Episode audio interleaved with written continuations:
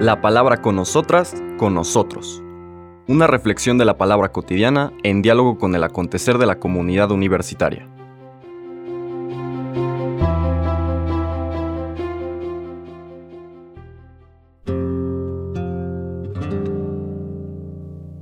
Hola, buenos días. Bienvenidas, bienvenidos a la palabra con nosotras, con nosotros. Hoy 21 de septiembre, seguimos en la semana 24 del tiempo ordinario, la liturgia nos lleva a cambiar del Evangelio de Lucas al de San Mateo, precisamente porque hoy es la fiesta de San Mateo, apóstol y evangelista. Una figura muy interesante de la vida del Señor Jesús, del círculo de los doce, las personas más cercanas a Jesús, que en este caso pues tenía, digamos, un perfil particular en el sentido de que era, pertenecía a uno de los estamentos más rechazado, más odiado por el entorno judío del entorno, de aquel entonces. aquellas personas que eran colaboradoras del gobierno romano, de esta fuerza ocupadora injusta que maltrataba, que robaba al pueblo de Israel y desde luego que desde su perspectiva religiosa convertía en impuro el, territorio que debería estar consagrado a Dios. la presencia de paganos en el territorio de Israel, en la tierra prometida, pues era para el pueblo desde luego una afrenta. Cuanto más el ver gente de su sangre, de su pueblo, de su tradición, de su religión, cuando menos en origen, que le diera la espalda, traicionara a su pueblo y ayudara a los romanos, fuera colaborador de los romanos, se aliara con el enemigo.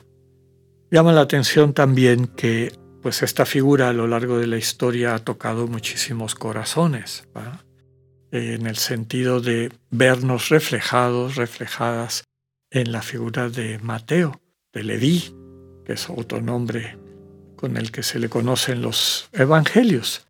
¿Cuántas veces nosotros traicionamos al proyecto de Dios?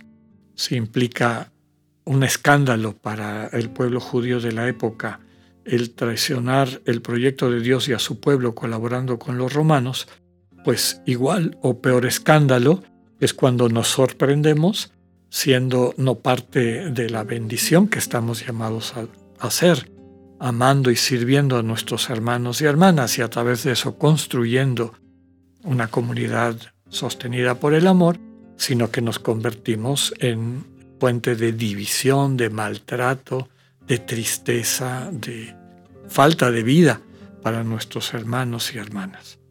Y lo que nos conmueve cuando hacemos esa comparación de nuestras vidas con la de Mateo, pues es la esperanza que nos da la forma como el Señor lo trata, porque lo invita a ser parte de su proyecto.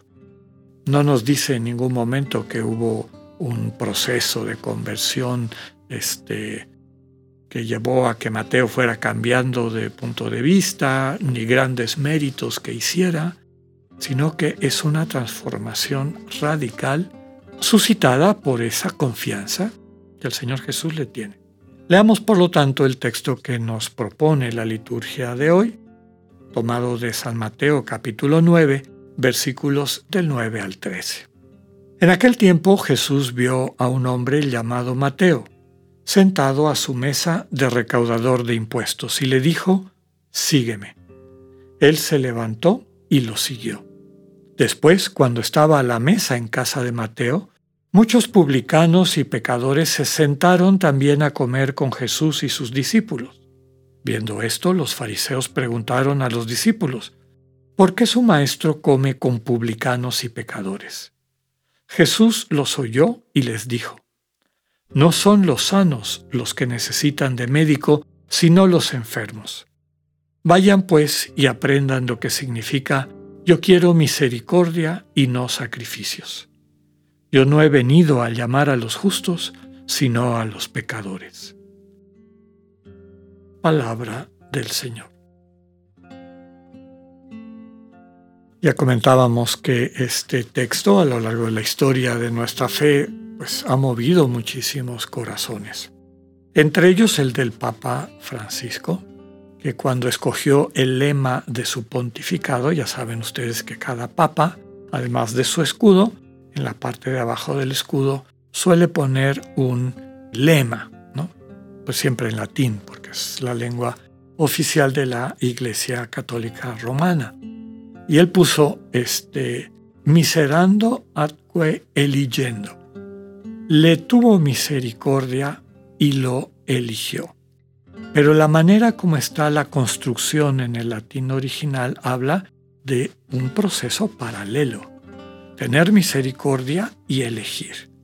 Elegir implica que me tuvo misericordia y me tiene misericordia eligiéndome, llamándome, que de alguna manera también podemos descubrir en lo que esta escena nos describe.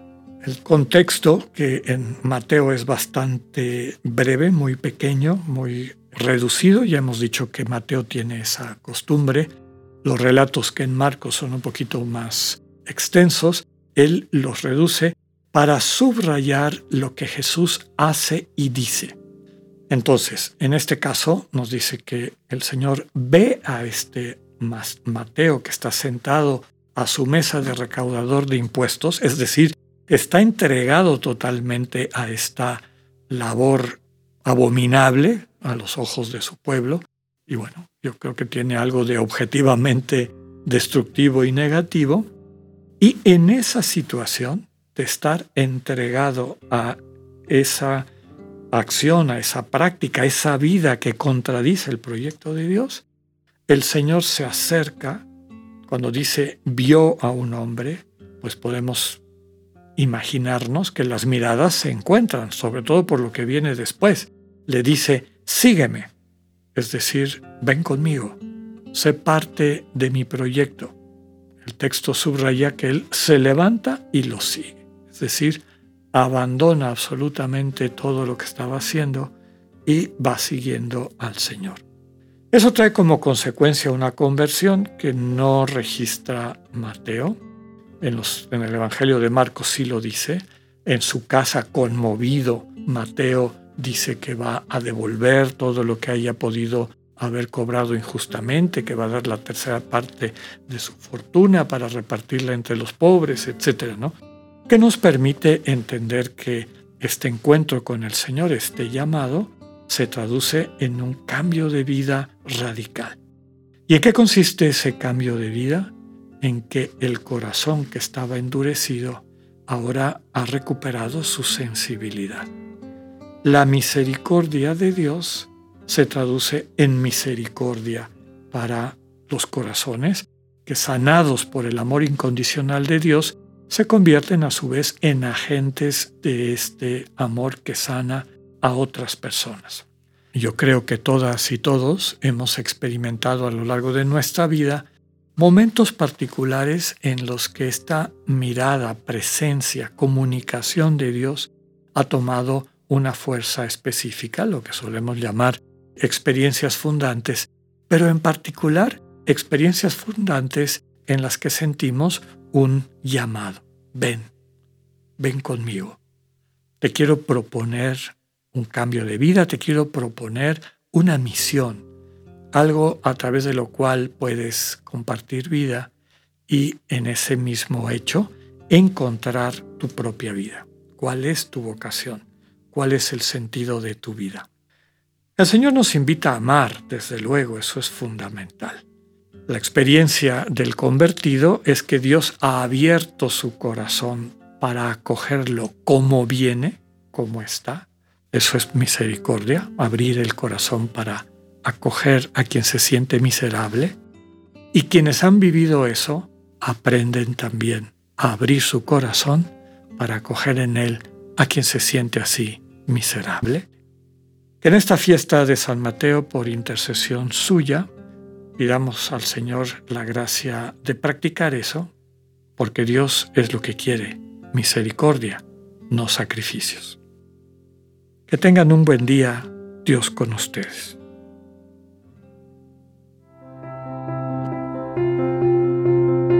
Acabamos de escuchar el mensaje del Padre Alexander Satirka. Escúchalo de lunes a viernes a las 8.45 de la mañana por radioiberoleón.com, a través de nuestra app gratuita para iOS y Android o por Spotify. Esta es una producción de Radio Ibero León en colaboración con el ITESO, Universidad Jesuita de Guadalajara.